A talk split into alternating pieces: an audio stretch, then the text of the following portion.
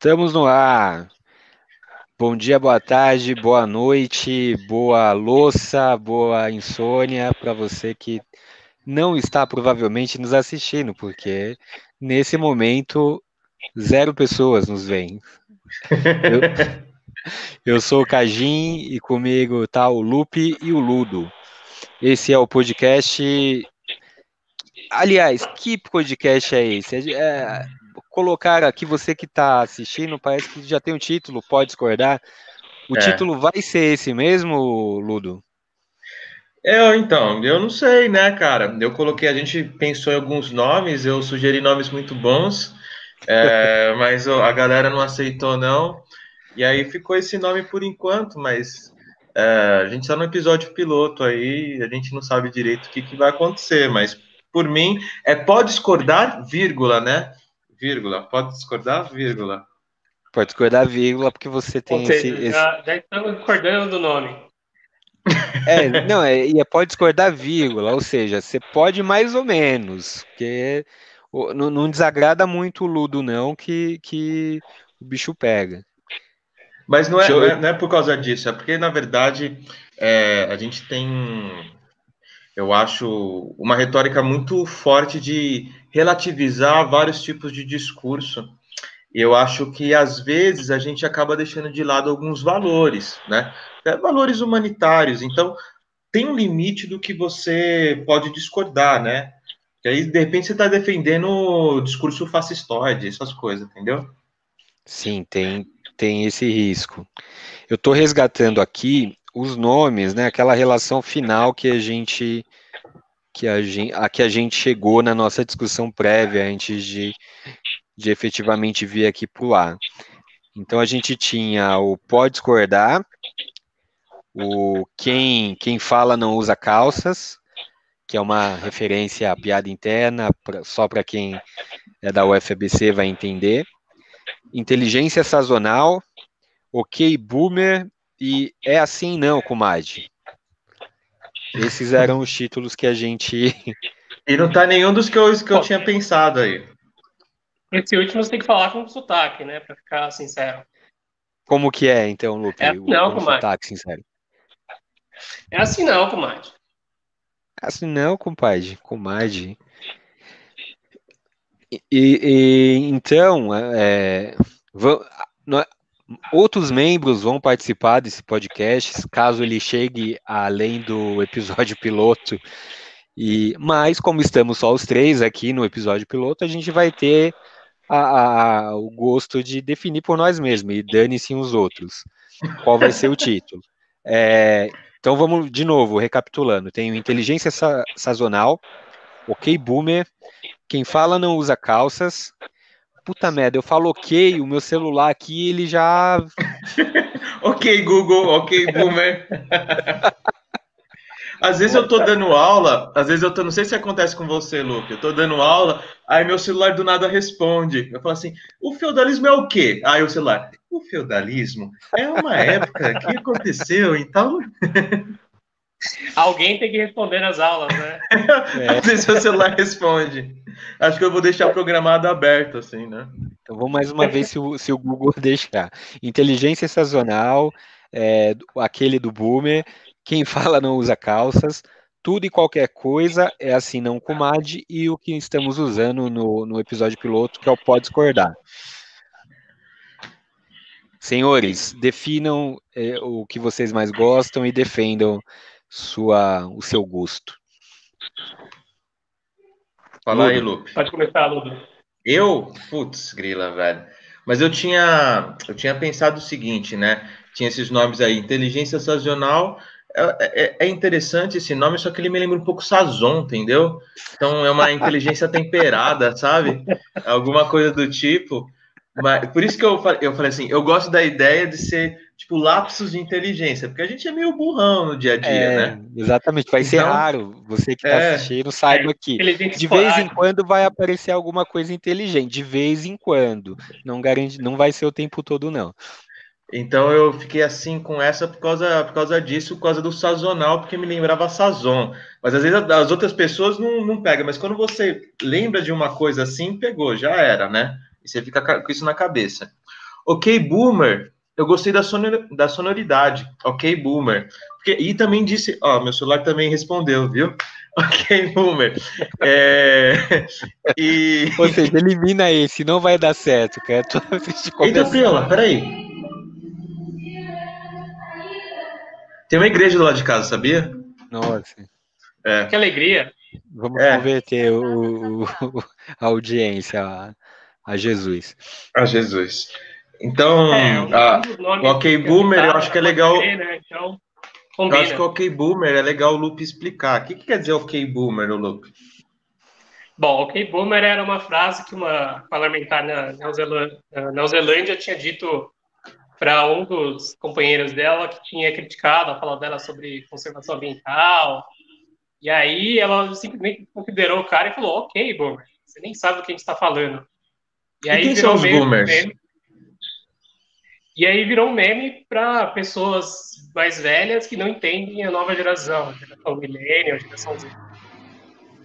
Qual que é a geração boomer? É nascido até quando? Os anos 50. Até os anos 50? Hum?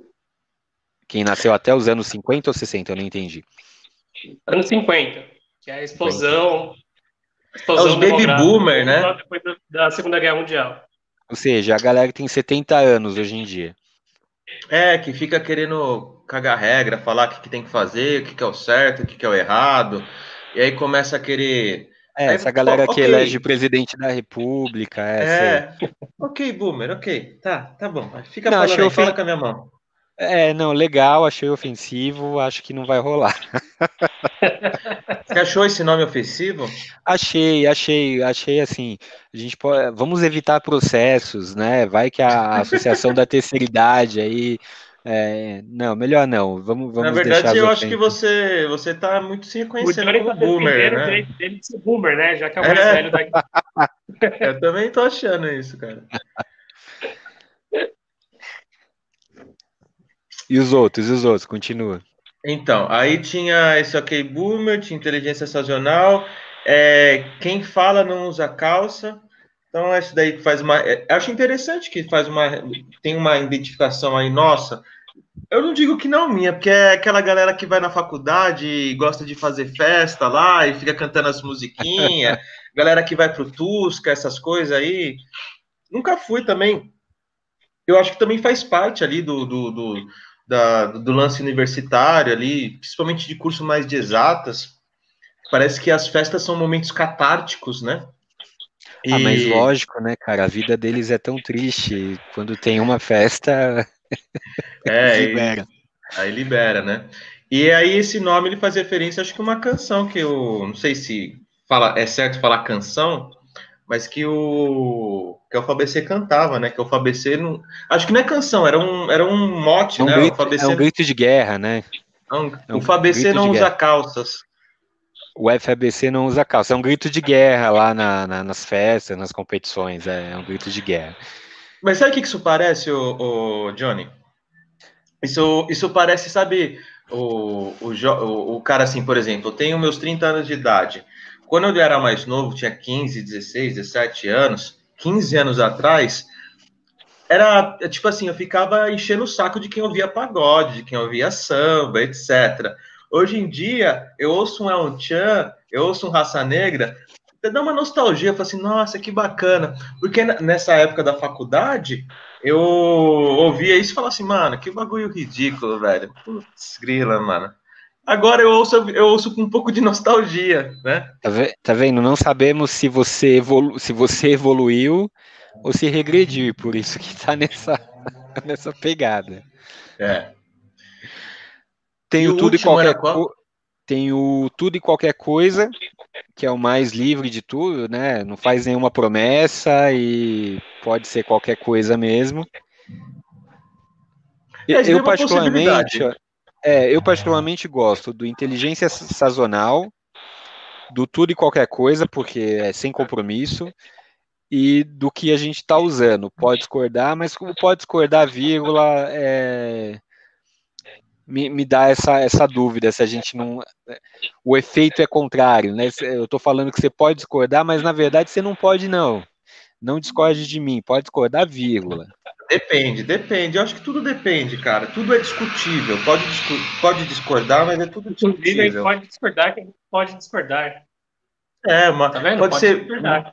pode ser uma meta discordagem, né? A discordagem é, da discordagem. Eu gosto do pode discordar porque também é, acho que acompanha uma das maneiras de streaming, né? O Discord também é uma das é, possibilidades que a gente tem para lançar os podcasts. E aí ficaria tanto podcast como Discord como nomes que soariam bem para as plataformas. Sim. Fechamos em Pode Discordar, então? Esse é o nome desse podcast? Eu acho que pode ser, pode, pode, pode, pode rolar.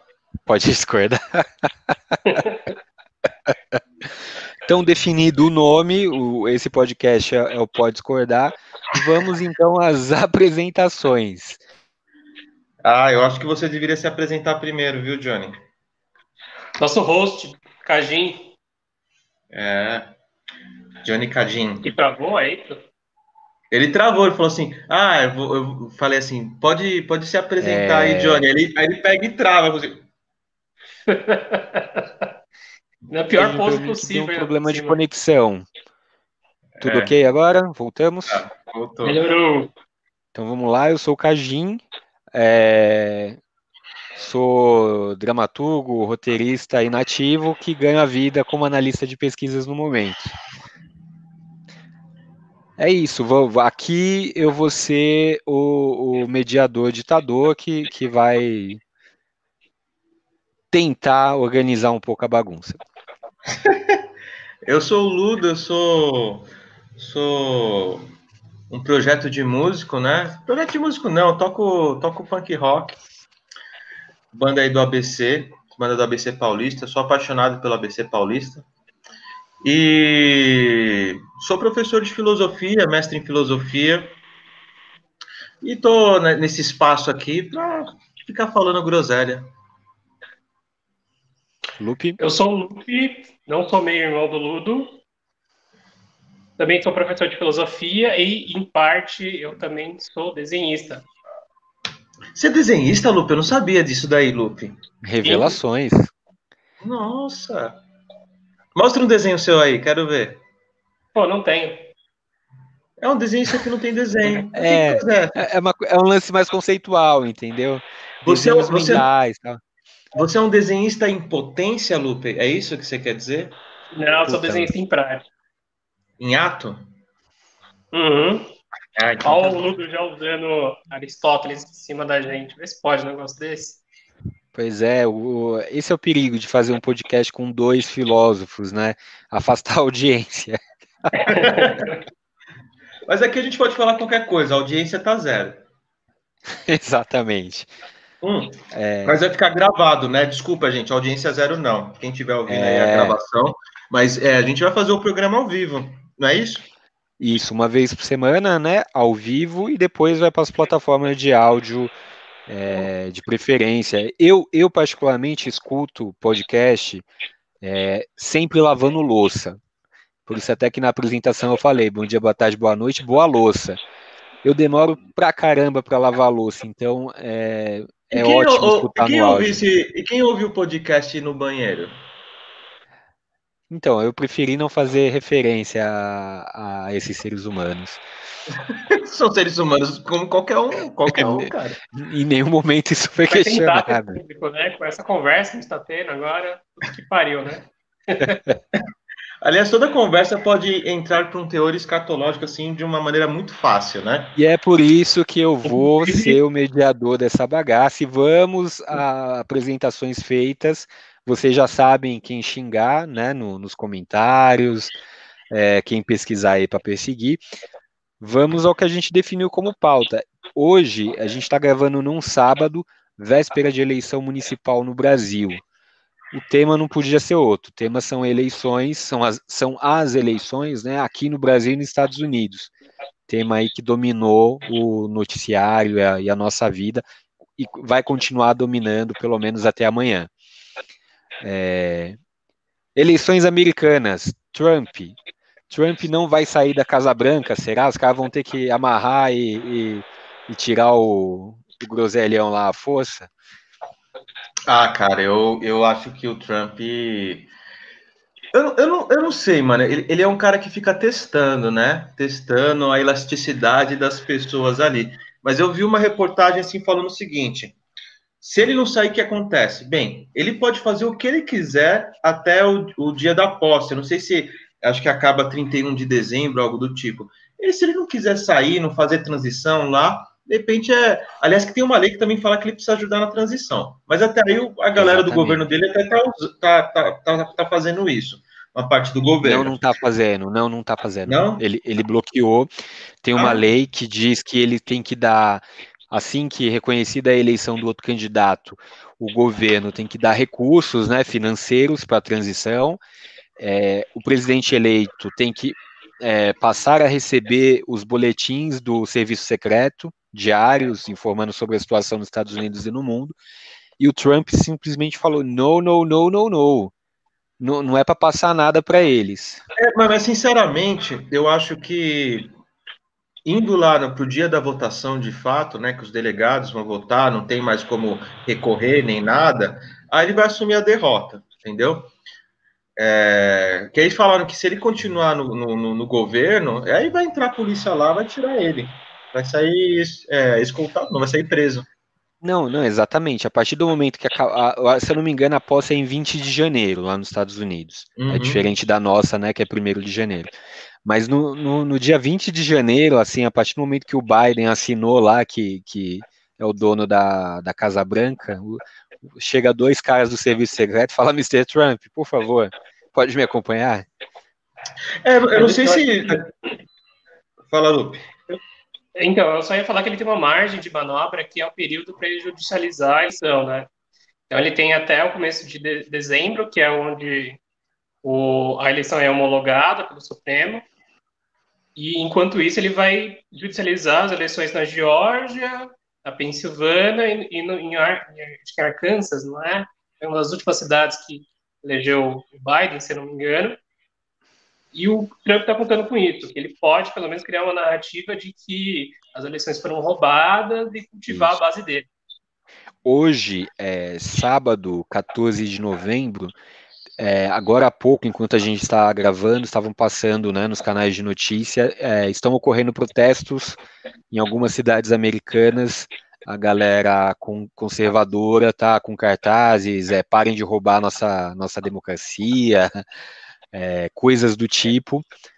E é, a diferença, né, do, o, o problema, Lupe, da narrativa que o Trump quer, quer implementar é que a diferença né, de delegados e, e, até de votos acabou sendo muito maior do que se esperava, né? Então é, vai ser muito difícil, mesmo ganhando em uma ou duas, digamos que ele tenha êxito no, no, no protesto dele em, em, um ou dois estados, ele não vira mais o jogo. Então é, parece que vai ser isso, vai ser só uma questão de narrativa, de construção para marcar a posição política dele, mas não, não existe mais tantas chances reais dele ter esse êxito na justiça, mesmo chegando na Suprema Corte com seis é, juízes, né, conservadores contra quatro democratas lá, ou democratas não, né, mais liberais do que, do que os demais. Então acho que nesse momento é só mais marcar posição política do que efetivamente ter uma esperança de que, de que possa continuar na Casa Branca. Eu eu acho curioso o sistema eleitoral lá, e a gente fica né, falando bastante do sistema eleitoral norte-americano, é, até é, a grande maioria das pessoas acho que não entendem, mas tem uma, um pano de fundo que também é de crítica, que está relacionado a por que, que um Estado, o território, vota? Porque o território tem mais poder do que as pessoas, uma vez que a eleição, por exemplo, da Hillary Clinton, né? Hillary Clinton, é, foi maior que a de Trump, mas mesmo assim ela perdeu. O que vocês acham desse lance do território? Porque eu fico refletindo, por exemplo, sobre se não fosse assim, será que existiriam movimentos separatistas fortes nos Estados Unidos? E será que existe ainda algo assim do tipo, cara? Bom, nos Estados Unidos a gente tem ainda aqueles movimentos no sul dos Estados Unidos que são reedições da, daqueles momentos da, da Guerra Civil. Então, identificação forte com a guerra de secessão lá. E o que eu acho interessante do modelo americano, do sistema político americano, não é só o fato de que é, a descentralização interfere na autonomia dos estados, mas também está na Constituição americana que eles entendem que o governo federal é uma ameaça. Então, todo sentido de centralização lá é uma centralização que os americanos veem com certo medo, veem com certo. E como que funciona? Porque assim, o presidente dos Estados Unidos, pô, todo mundo vê a eleição dos Estados Unidos, cara. E, e fala que o presidente dos Estados Unidos é o cara mais forte, né? Mais poderoso do mundo. Ora, se, ele, se, se a Constituição é um federalismo muito forte, né, de descentralização, por que, que ele tem tanto poder? Qual que é o poder que o presidente tem? Mas isso é um tanto engraçado, né? Que realmente o, o presidente tem muito poder no mundo, mas não tem tanto poder na Federação Americana, dos Estados Americanos. É, é só você ver a legislação. Cada estado tem a sua legislação. Você tem pouquíssima legislação federal é, que, que de crimes e tudo mais. Tanto que chega a ter absurdos é, de diferença entre, entre um estado e outro. Por isso, os estados eles são realmente muito independentes. É, a federação no, dentro do, do, do, do Estado americano, dos Estados Unidos, é, ela, ela tem uma força bem relativa. Os estados têm maior poder. Por exemplo, agora na pandemia, é, tudo bem que é o Trump, né? Também não, não seria nem a vontade dele, mas na pandemia cada estado teve total autonomia de, de tocar sua política de de saúde, de obrigatório usar máscara, não é, vamos fazer lockdown, não vamos, tudo isso que aqui ficou na mão dos estados, é porque o governo central abandonou, falou, não, não, não quero saber disso, vocês não, é, é, é, é, Lá eles nem podem. Né? Lá é, eles não então, podem, é. Lá o, eu, o governo central não, não, pode. Eu não entendo como funciona o sistema tributário, mas isso seria algo para entender um pouco quando a gente fala do, do, poder que os estados têm lá. Provavelmente quem capta, capitania boa parte dos impostos lá e fica nos próprios estados são os estados, né? Aqui tem um repasse grande para alguns, acho que é, é, imposto de renda vai para a União, acho que para a cidade é IPTU e, e para o estado é IPVA.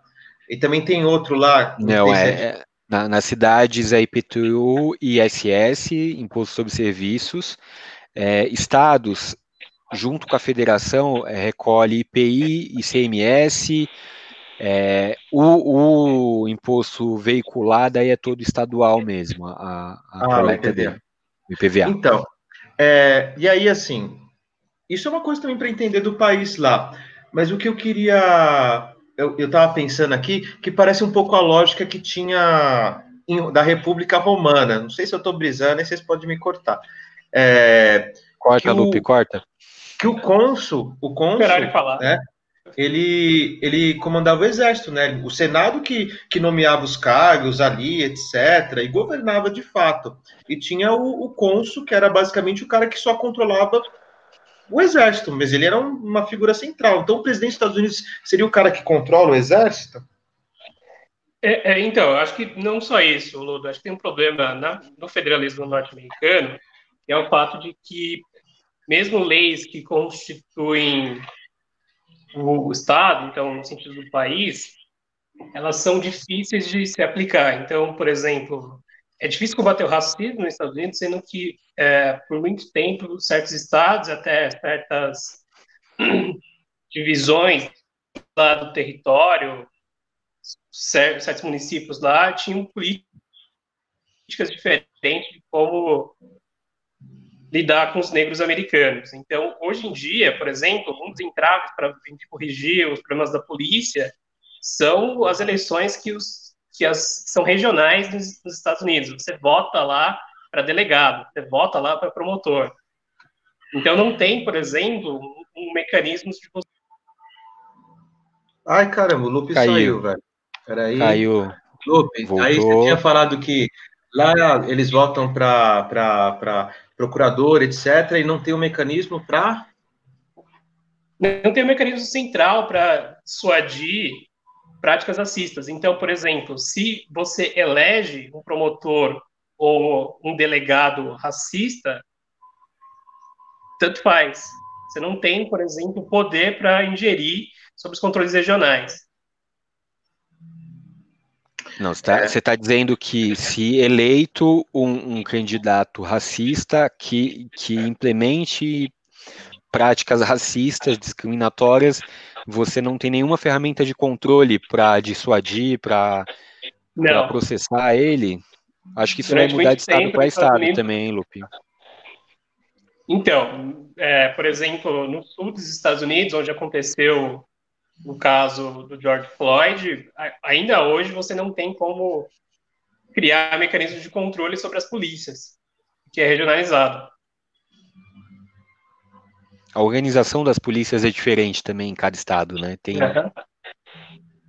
É, tem uma bastante polícia, parece que privada, né? Nos presídios também, né? É, mas eu sei tudo isso, eu sei tudo isso. isso. Eu, eu, vejo isso daí só em filme só. Eu, eu sei boa parte de, de, de, filmes, cara. Mas sabe uma coisa que, que, que, que me incomoda um pouco? Até indo para as eleições municipais, é, não sei se eu estou adiantando algum tema, mas é, os sistemas eleitorais eles causam distorções né, de representatividade. Então, é, a gente tem assim, a galera. Eu acho que o povo, o povo não é burro, mano. O povo, mesmo no, no senso comum, na sabedoria, eles tiram uma ideia assim, mano, esses caras não me representam, não me representa, não me representa. Hum. Mas assim, veja só, de fato, é, a, a, são poucos, pelo menos no legislativo, que estão lá e receberam voto popular, porque os votos eles são muito dispersos. Então, você tem é, vários candidatos, por exemplo, poucos candidatos alcançam coeficiente eleitoral no município. Por exemplo, na eleição de 2016, o único que tinha alcançado coeficiente eleitoral sozinho, sozinho, estou falando, tá? Foi o Suplicy, que tinha 300 mil votos. O segundo colocado, e o coeficiente eleitoral era, 100, era mais de 161 mil votos algo do tipo. O segundo colocado, 50 mil votos, né? Aí como que eles entraram se não alcançaram? Aí por causa que veio os, os votos do partido, né? Soma, né? Mas é, na... tem uma tem galera que, recebeu, que recebeu 20 mil, 20... Uma, uma, galera que não tá ali. Você votou e não tá ali. Então, mas aí entra é, interpretações teóricas diferentes sobre o, me, o mesmo fenômeno. Primeiro, é importante dizer que houve uma mini reforma eleitoral onde corrigiu, a meu ver, um pouco a distorção que existia, é, principalmente do voto em coligação. Né? Então, o voto em coligação, você, se o PT, para dar um exemplo de quando isso estava superativo, você votava em um candidato do PT, o, o seu Chico trabalhador. Se o PT estivesse coligado com o PSL, com o PSL, né, Lupe? o voto. Nem existe mais PFL, pô. Não, P, PSL, né? O partido que o Bolsonaro, pelo qual o Bolsonaro se elegeu, 17. PT é 13, tá? A gente não tá fazendo propaganda de ninguém, é, é, é um exemplo apenas. Mas imagina só, não, o PSL não, só junto terminar. com o PT, isso não existe, velho. Existe, existe, mas é, a gente pode fazer um programa só sobre isso, para eu e o Lupe é, acabarmos com nossa amizade.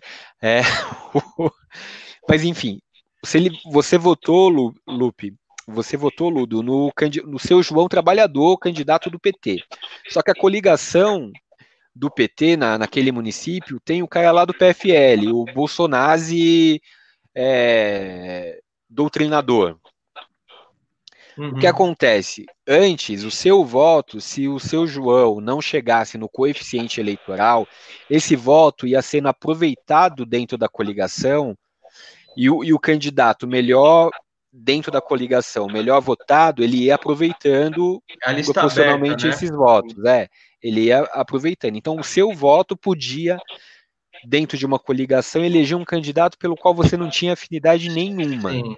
Não, total. Agora teve uma mudança. Em 2017, eu tô ligado. Isso, a mudança que é, agora pelo menos o voto continua sendo aproveitado, porque também não é justo. Pensa que você tem um partido XPTO que ele tem é, 2 milhões de votos, mas os votos ficam todos dispersos entre os candidatos e ninguém atinge o coeficiente.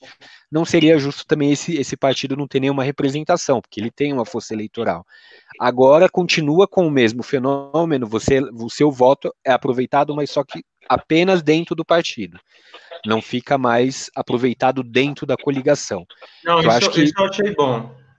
Isso, isso acaba com um pouco com essa distorção. É...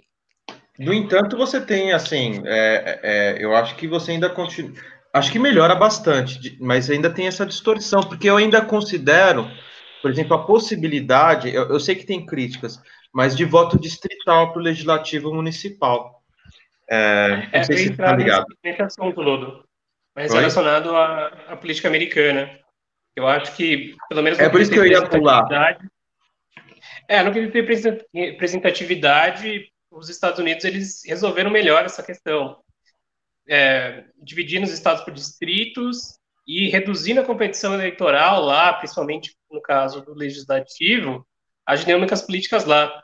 Então você sabe muito bem o que cada candidato representa, quais são as pautas deles, inclusive se vocês percorreram alguns sites americanos, da Fox News, da CNN, é, junto com a descrição do candidato, aparecia lá as pautas que cada candidato adotava.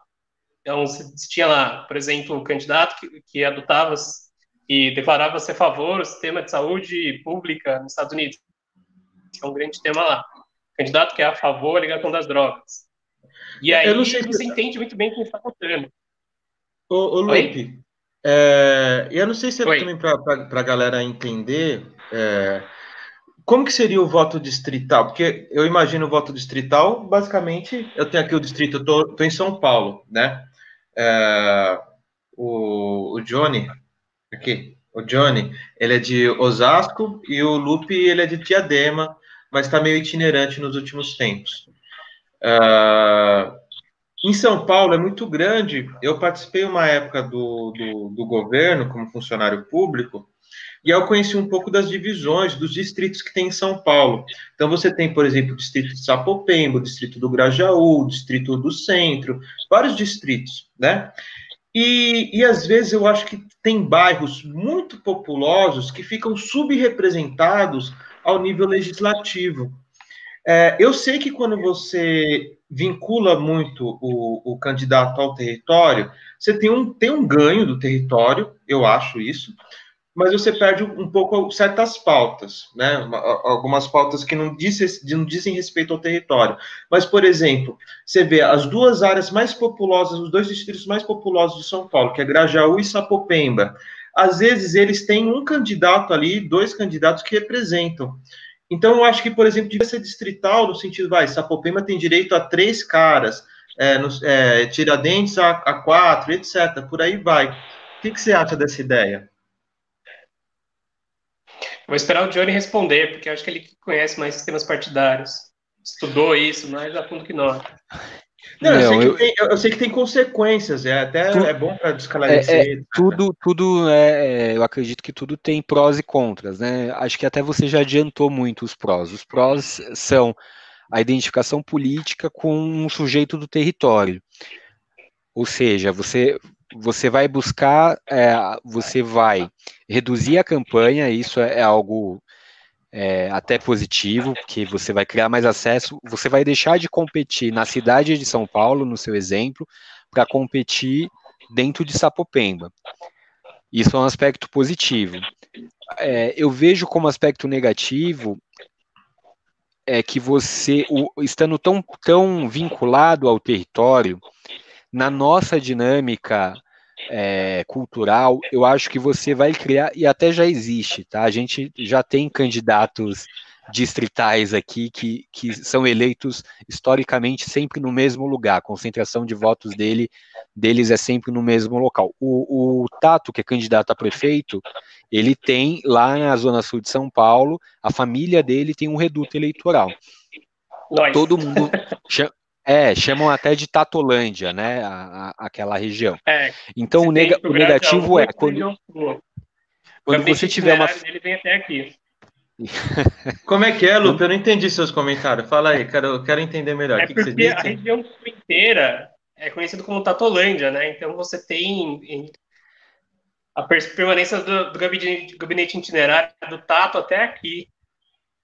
E eu tô, a gente está no extremo sul aqui, Ah, é verdade, você tem uma proximidade.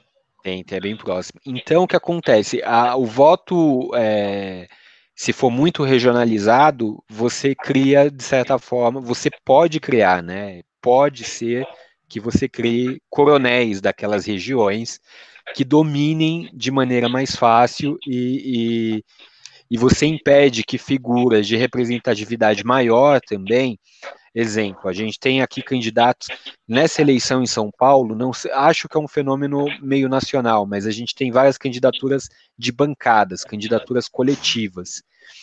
E essas candidaturas coletivas, geralmente, elas é, trazem consigo temas que vão além ali do, da, das questões Tem alguma coisa mista? Como mista? Mista, é, é uma... Voto misto. É, é, eu não sei se é, tem, é, tem, Isso, tem, tem uma proposta, né? Eu, eu, o voto distrital misto, de uma parte iria ser, seria eleita pelo coeficiente geral e outra parte na, nos distritos eleitorais. É, é uma. É, é uma... A principal crítica é a ideia de que você perde algumas causas que, digamos assim, deputados estaduais defenderiam. Então, por exemplo, é, um candidato específico com pauta LGBT no voto distrital é muito difícil que isso ocorra, porque você vincula toda a campanha dele ao território. Então, a gente tem uma perda de representação de causas. Diga, Lu. Mas, deixa eu falar, mas deixa eu falar uma coisa. É, é, tem uma coisa que, que bate também é, muito forte, e acho que é difícil perceber, quando a gente coloca algumas pautas mais. Não sei se é a palavra certa, é identitárias, eu vou falar que não territoriais, né? a gente acaba, por exemplo, de cultura, etc., e, e, e acha que aquilo está desvinculado do território. Eu acho que aquilo está muito vinculado ao território. Então, é, eu não sei se você vai concordar com isso, o, o, o Johnny, que é, que é o seguinte: uh, a distribuição do recurso público na cidade de São Paulo ela é muito desigual.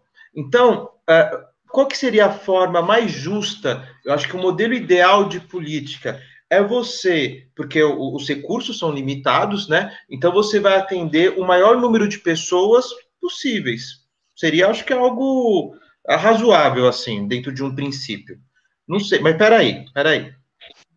Ah, aí é o seguinte, eu fiz parte da gestão de um parque municipal. Vocês, acho que o Lupe lembra disso.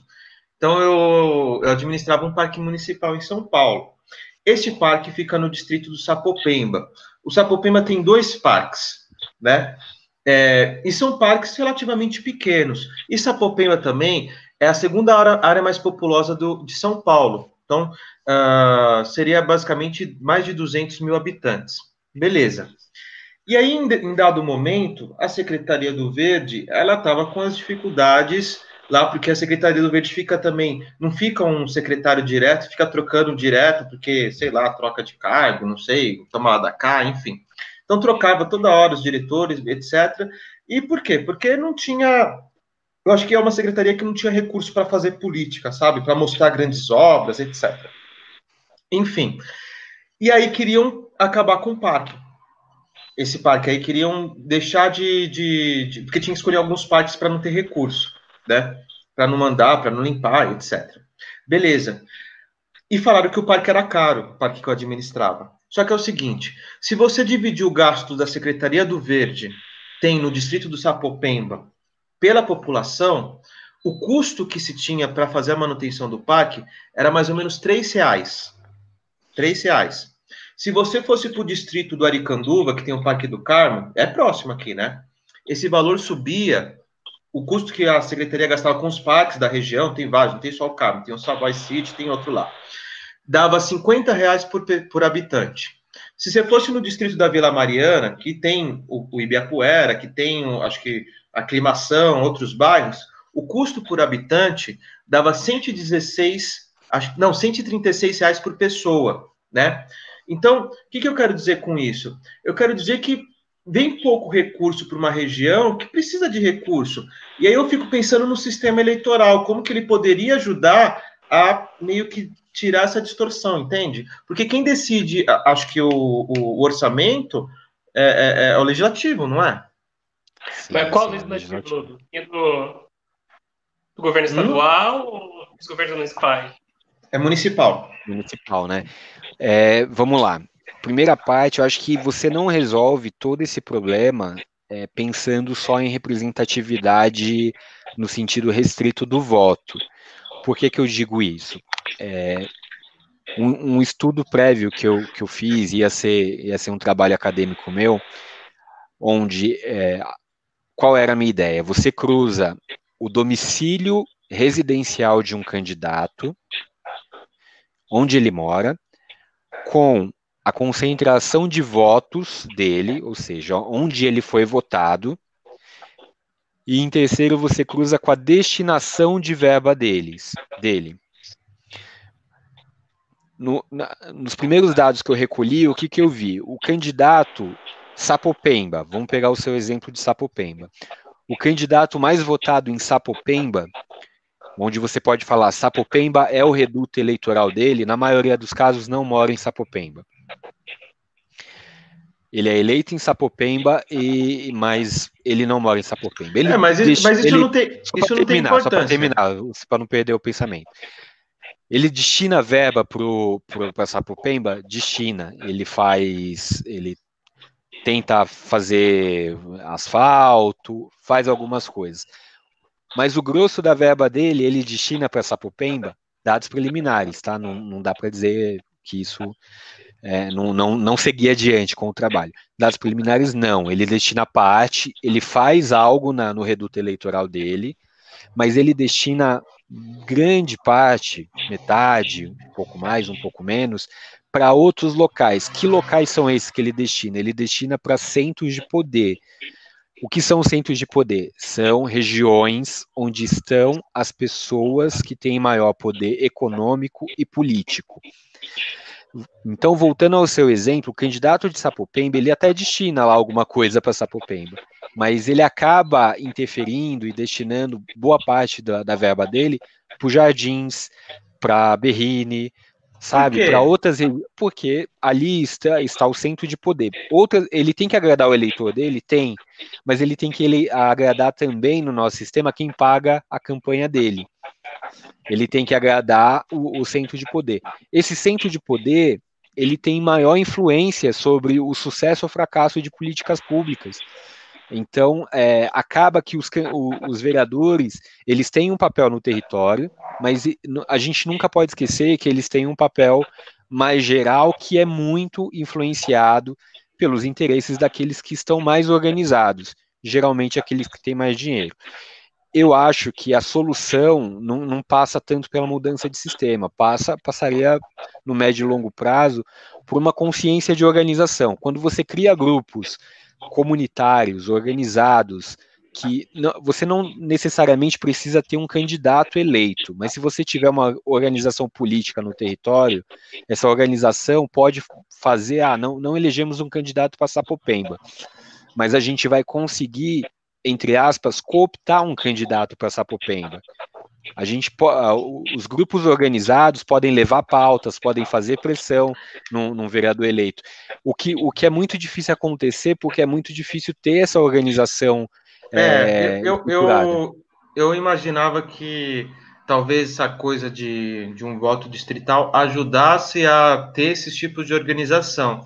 Mas, na verdade, é uma via de mão dupla. Isso daí pode acontecer tanto sei lá, forçando isso ou não precisando disso, se você consegue organizar dessa forma, só que realmente é, é, eu até perguntaria para você, o, o Cagnin, se a solução é anarquia, né? Cagin, caceta. É... Então, não sei, cara. Eu acho que a, a solução passa muito mais por, por vocês do que até por mim. Passa muito mais por educação é, educação política do que por, por, por mudança de sistema.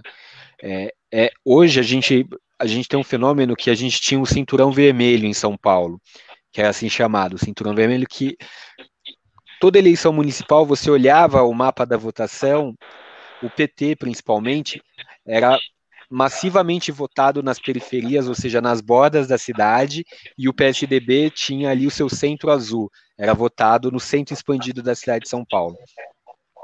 Desde 2016, nas eleições, o cinturão vermelho está tá deixando de ser vermelho e está migrando é, não é nem azul, ele está indo para o extremo preto, sei lá qual cor que a gente pode associar, porque está indo cada vez mais votos dessa população que votava à esquerda, eles estão indo às vezes para a extrema direita. Que, que explica isso? Para mim não é uma questão do território, é uma questão maior de, de percepção da realidade, percepção do mundo é, e, e de até distanciamento do próprio território, cara. Como que eu não, não eu, né? Aqui é só um exemplo para ninguém se sentir, mas como que eu, periférico, periférico eu sou mesmo, moro aqui na periferia de Osasco, como eu, periférico, negro, homossexual, é, mulher, negra, super excluído, voto num candidato de extrema direita que tem propostas e ideias que vão contra, totalmente contra a minha existência. Eu não entendo, mas a, as pessoas estão votando assim. Ah, eu então, entendo. Eu entendo. Então me explica, então me explica. Explica para mim, para quem está nos ouvindo, que eu acho que vai, é super interessante entender esse fenômeno. Você não entende, não, Lupe? Eu entendo, mas eu, eu vou passar por Lupe. né? Eu tentei entender. O projeto de pesquisa mestrado falou um pouco dessas dinâmicas. Mas fala aí, Dudu. Não, então, mas na verdade eu falo que eu entendo, mas é realmente é algo difícil mas eu acho que está dentro do âmbito da superficialidade, né? Porque, na verdade, as pessoas se identificam com aquele discurso conservador, com aquele discurso de prosperidade que, que, que às vezes tem a direita, ao invés de um discurso crítico, né? Uh, e também tem uma desilusão com o próprio discurso também de esquerda. A gente já tem, vamos dizer assim, um, uma experiência democrática aí de uns 30 anos, cara.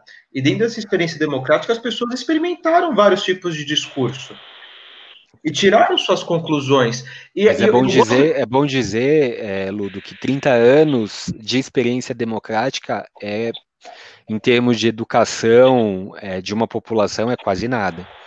É, mas eu digo, eu, eu digo no sentido de superficialidade.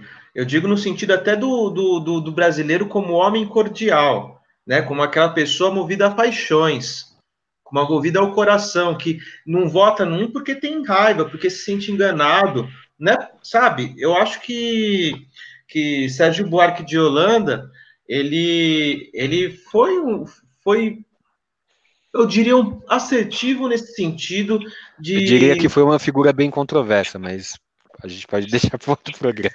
Não, tudo bem, mas eu, eu digo nessa, nesse sentido de, de, de descrever o brasileiro, tudo bem, uma descrição tão uniforme assim, com certeza é problemática.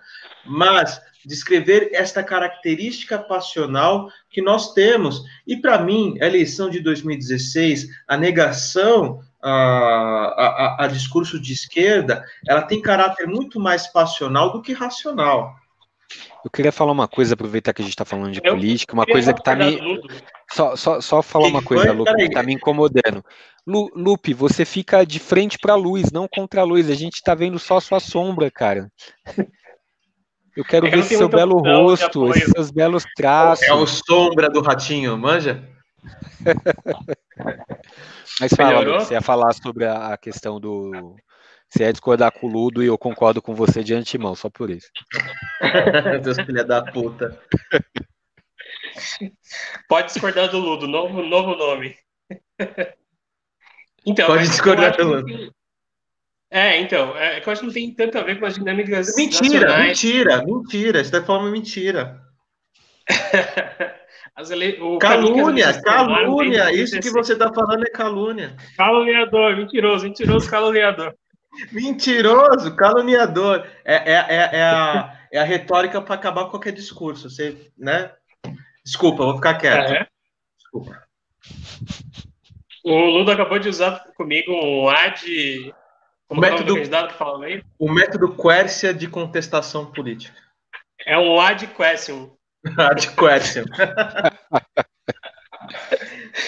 Mas então, é que eu acho que é, eu é, entendo a posição do Ludo, dizendo que é, existe certas dinâmicas nacionais que é, impele o eleitor de ser mais passional, ser mais emotivo do que racional. Mas, assim, para além disso, a gente não pode esquecer que existiu durante esses seis, oito anos, né, de 2012 para cá, certas interferências é, meios eletrônicos, fake news, um monte de descobertas que é, nós conseguimos ver por meio dos algoritmos, controle dos algoritmos por meio dos conteúdos, e isso influenciou as eleições. Isso fez com que as eleições tomassem um caminho e que fizesse o eleitor se desgarrar das representações tradicionais que eles tinham, as representações ligadas tanto ao território, à pauta que eles defendiam. E, e, a segunda parte eu concordo com você, Ludo, que é o fato de que é, boa parte da identificação do eleitor com os políticos tradicionais, com a política tradicional, também se perdeu. E, de fato, a gente caminhou por um período de apolítica nesses últimos 2014 para cá. E, você, você né? sente sim, que está acabando esse, esse momento? Eu sinto que está meio que apaziguando essa coisa de negação da política. Eu acho que o contrário. Pegando esse link, a gente vai descobrir isso amanhã olhando a votação e olhando os dados. Ah, não, eu acho, não acho.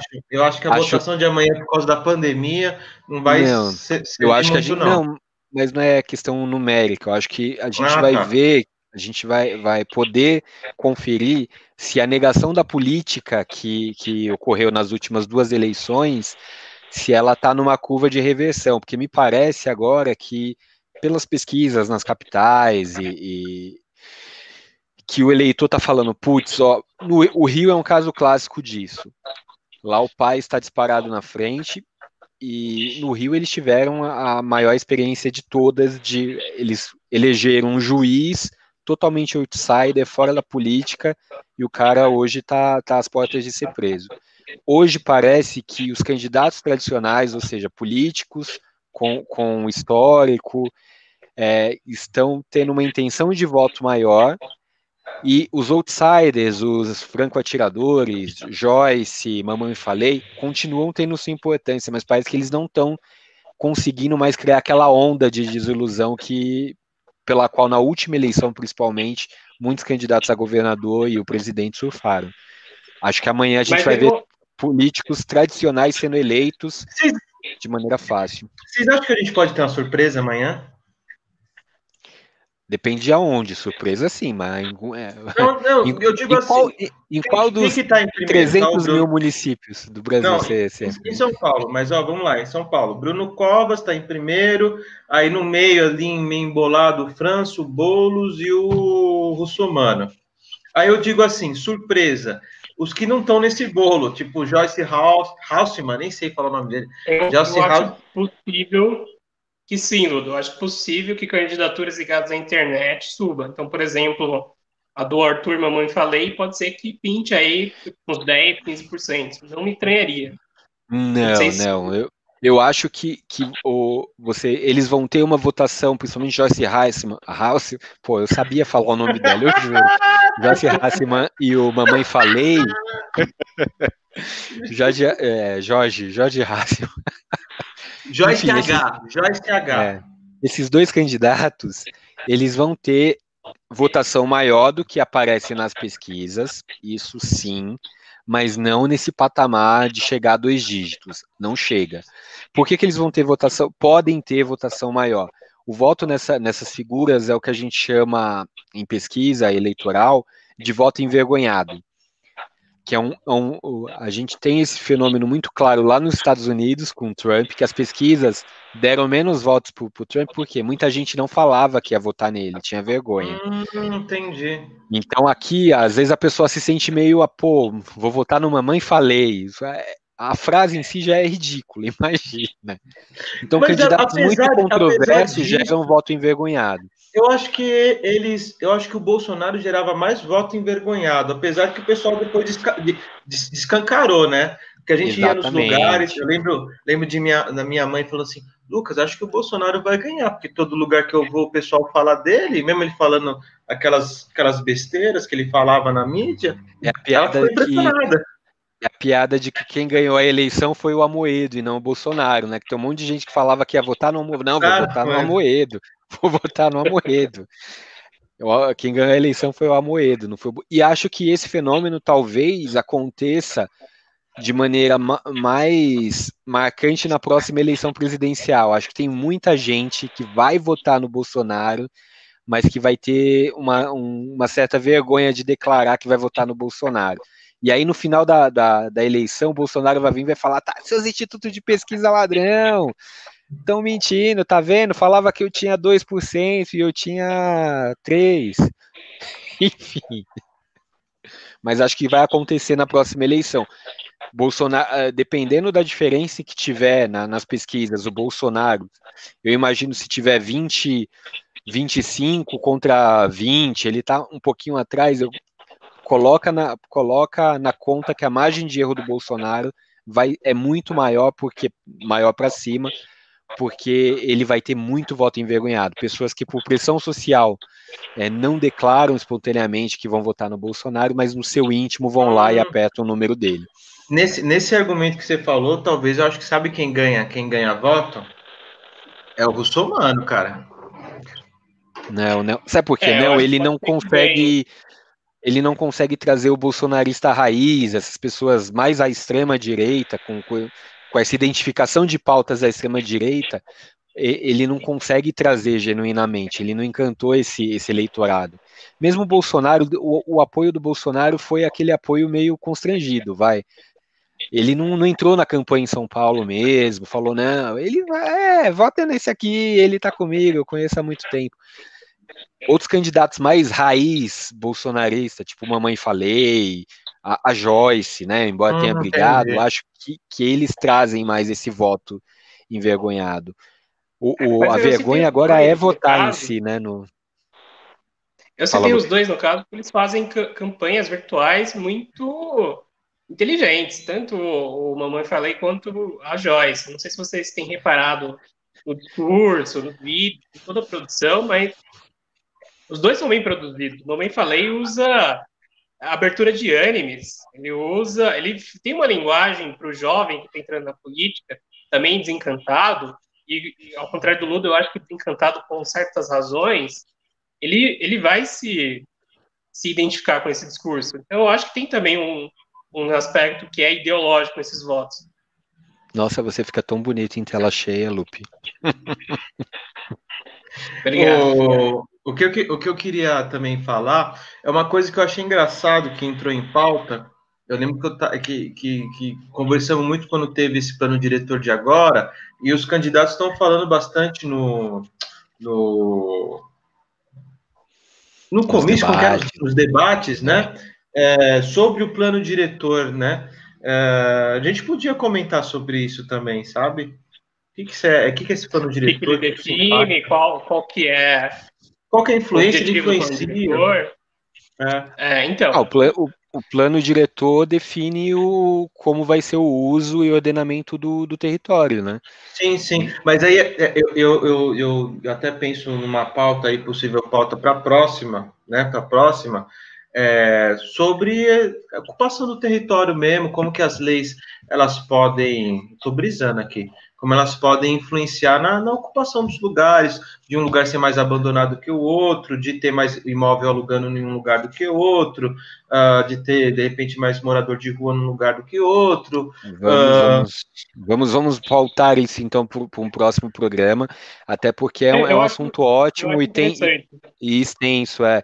A gente vai ter casos muito interessantes para falar sobre isso, como a Zona Leste de São Paulo, onde, onde tem ações públicas que o plano diretor não dá conta, outros lugares onde o plano diretor atende a determinados interesses e atrai riqueza.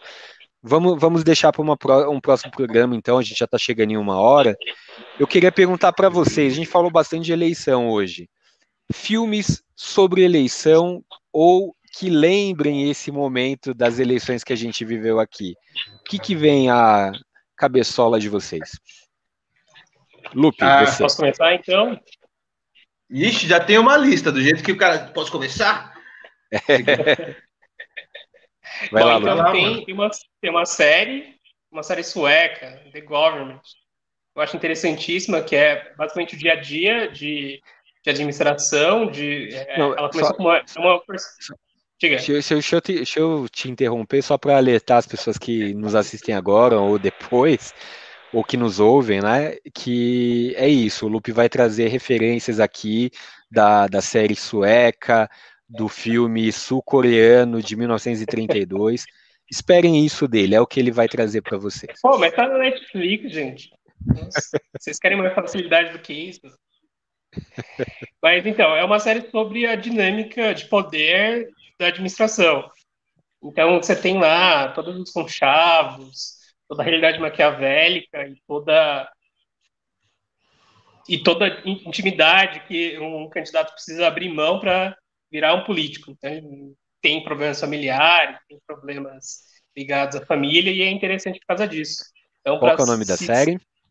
É The Government. Tá no Netflix. The Government. Netflix. Ludo. E é, não tem a ver com eleições, ah, mas retrata. A gente não é, não, é só uma, a gente não permite. Isso aqui não é uma de democracia. Pode discordar, vírgula. Ou seja, não pode, não. Brincadeira, vai, manda lá, Lupe.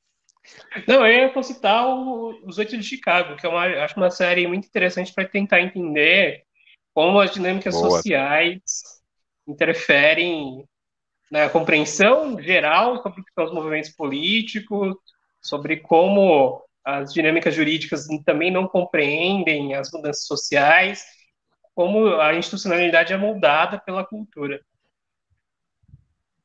Boa. Ludo. Só essas duas aí, Lupe? Não tem mais não, cara?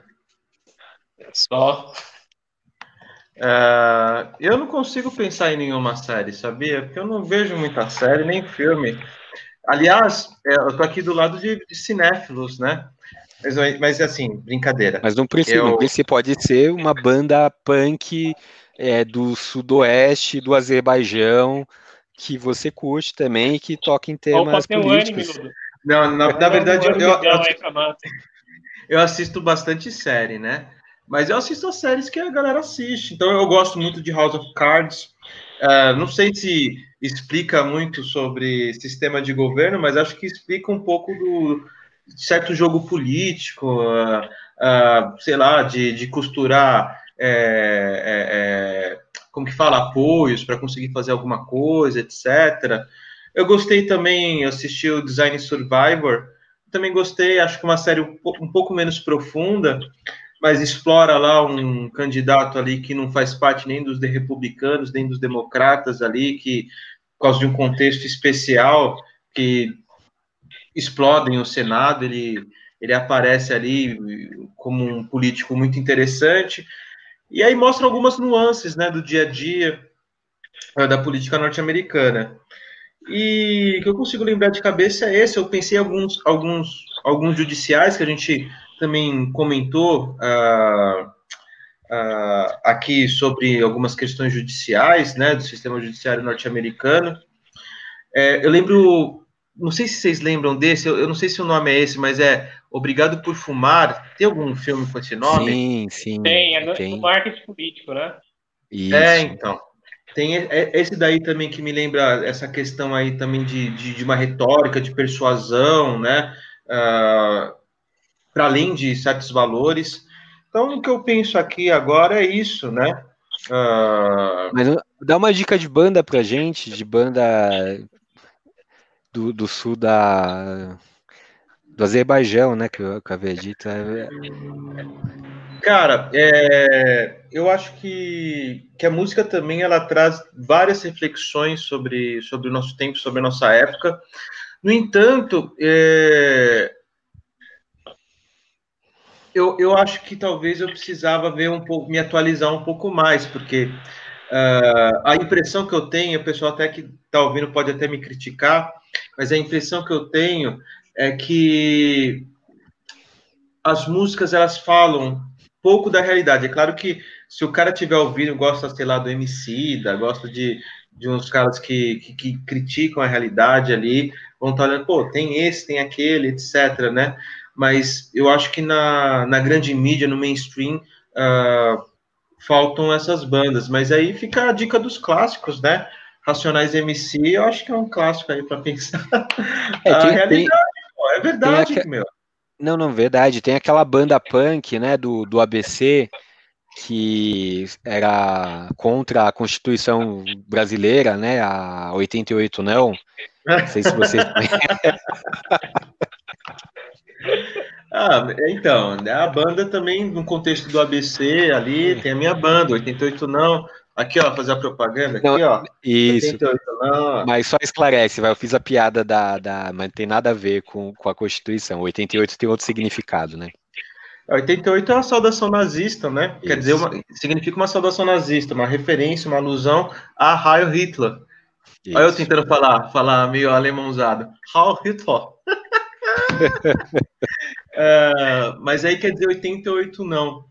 Uh, é basicamente um posicionamento, né? Uma banda lá nos anos 2000 já com posicionamento antifascista naquela época, onde isso nem estava em pauta. É, mas é claro que a gente carrega uh, uma tradição do ABC também, que apesar de não estar tá explicitamente antifascista, era na prática antifascista. E eu, eu, eu, eu entendo que ali tá os próprios garotos podres nessa, nessa mesma lógica, né? Sim, sim. E, e falando em circuito social, nenhum... os fascistas voltaram para a BC, né? Teve manifestação dos carecas, não sei se você chegou a vê-lo recentemente. Ah, sempre tem. Eu não, eu, eu, não vi, não, mas sempre tem uns alerta aí de. É, eles de... nunca deixaram de estar lá, é. né? É. Não, e, e, uma coisa importante também é que nenhum dos integrantes ficou reaça depois de um pouco mais velho, né? É, eu, eu, eu acho que eu estou menos radical, cara. Devo confessar. Estou é, menos é, radical. Acompanhe esse podcast por durante 10 anos que vocês vão ver a transformação de um punk rocker num reaça. Estamos aqui. É. No... Roger, Lobão, eu chego lá. Não, não, tô zoando, pô. Não, não, é, Mas com certeza. Eu acho que tem a ver com a verba de professor do Ludo. Automaticamente a gente fica menos radical sendo professor. Ah, cara, mas eu acho que às vezes a gente. Eu, eu acho que tem uma diferença muito grande entre radicalismo e extremismo, né? Eu acho que o radicalismo ele tem um papel muito grande na sociedade para conseguir levantar pautas que algumas pessoas não têm coragem de levantar e de lutar, né? E a raiz, ah, né? Tentar entender os problemas na essência. Sim, na raiz também tem, tem essa questão. Agora, eu acho que para a gente dialogar com as pessoas, esse é um desafio também, né? Conseguir dialogar com o outro, conseguir dialogar com meus estudantes, com os meus amigos, porque às vezes a gente também fica muito bitulado estudando. Eu percebi muito isso. O meu discurso se afastou muito das pessoas. Mas é isso aí. Não, boa. Eu, eu, como recomendação de filme, eu vou dar o documentário da Petra, né? Que trata do de, de todo o processo de. Que isso, Ludo? É o meu fone de ouvido, mas fica aí ó, na tela aí, ó. Você vai. Tá, tá vai mandando pronto, tem que ir depois desse. É. é mas eu, eu, tenho uma péssima memória, Ludo. Me ajuda. Qual o nome do documentário da Petra? O... Vertigem, alguma coisa? Vertigem. É vertigem? Deixa eu colocar aqui no Google. Democracia em vertigem. Democracia em vertigem, isso. Eu acho que, é, independente da posição né, ideológica política, se você assistir esse, esse filme com um certo senso crítico, você consegue é, ver e, e, não diria entender profundamente, mas você consegue ter uma ideia do que é o sistema democrático de, de representação democrática através de, ó, quase me derrubaram aqui, através de coalizão e, e tudo mais. Então, essa, essa é a minha dica, né? O Democracia em Vertigem, documentário que trata aí da nossa crise brasileira de dois, desde 2015, 2016. Estamos quase finalizando, né, Ludo?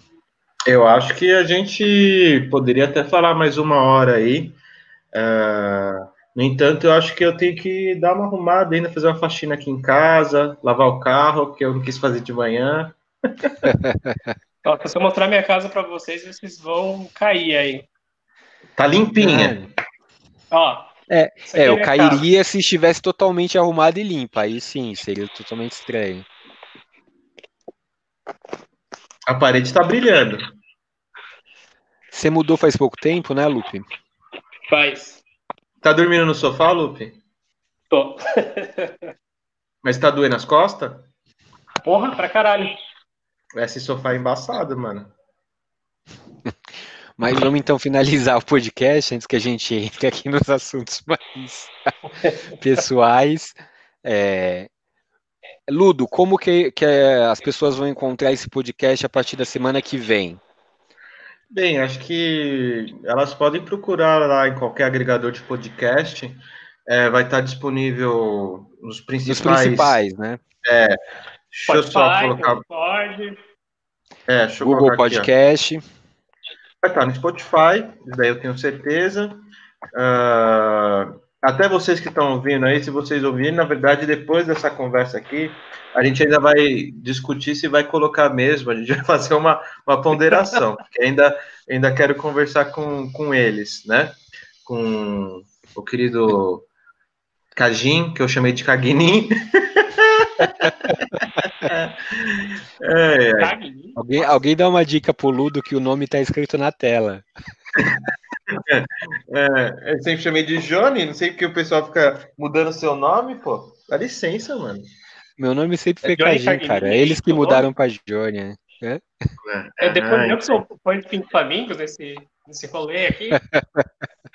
o Alexandre, o Alexandre também vou conversar com, com o Johnny, com o Alexandre aí, tá? Uh, mas vocês podem, eu, eu vou, é, o vídeo do YouTube eu, eu, não vou disponibilizar. Quem, quem, quem viu, viu, quem não viu, não viu.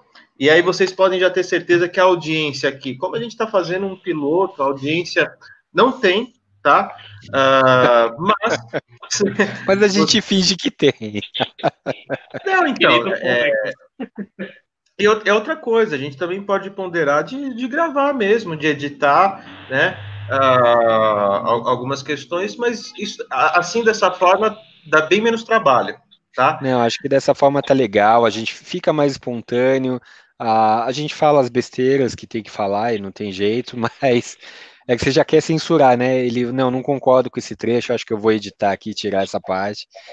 Daí depois a gente vai assistir o podcast, Lupe, tem é, 40 minutos, só o Ludo participou do podcast. É, desculpa, Ele cortou gente. todas as nossas falas, não tô brincando, claro. Eu sou um não, Mas vamos, vamos manter... é, depois você falou que tá, que tá ficando mais ponderado, fiquei com medo. É... Mas vamos fazer assim, no sábado que vem a gente grava de novo e uma hora alguém aparece para nos assistir também. Demorou. Então, ó, galera, vai estar disponível aí no Spotify, no Apple Podcast, no Google Podcast e mais outros aí, beleza? Eu sou, eu sou contra disponibilizar no Apple Podcast, mas beleza. Beleza, galera. Valeu, pessoal. Obrigado. Até a próxima.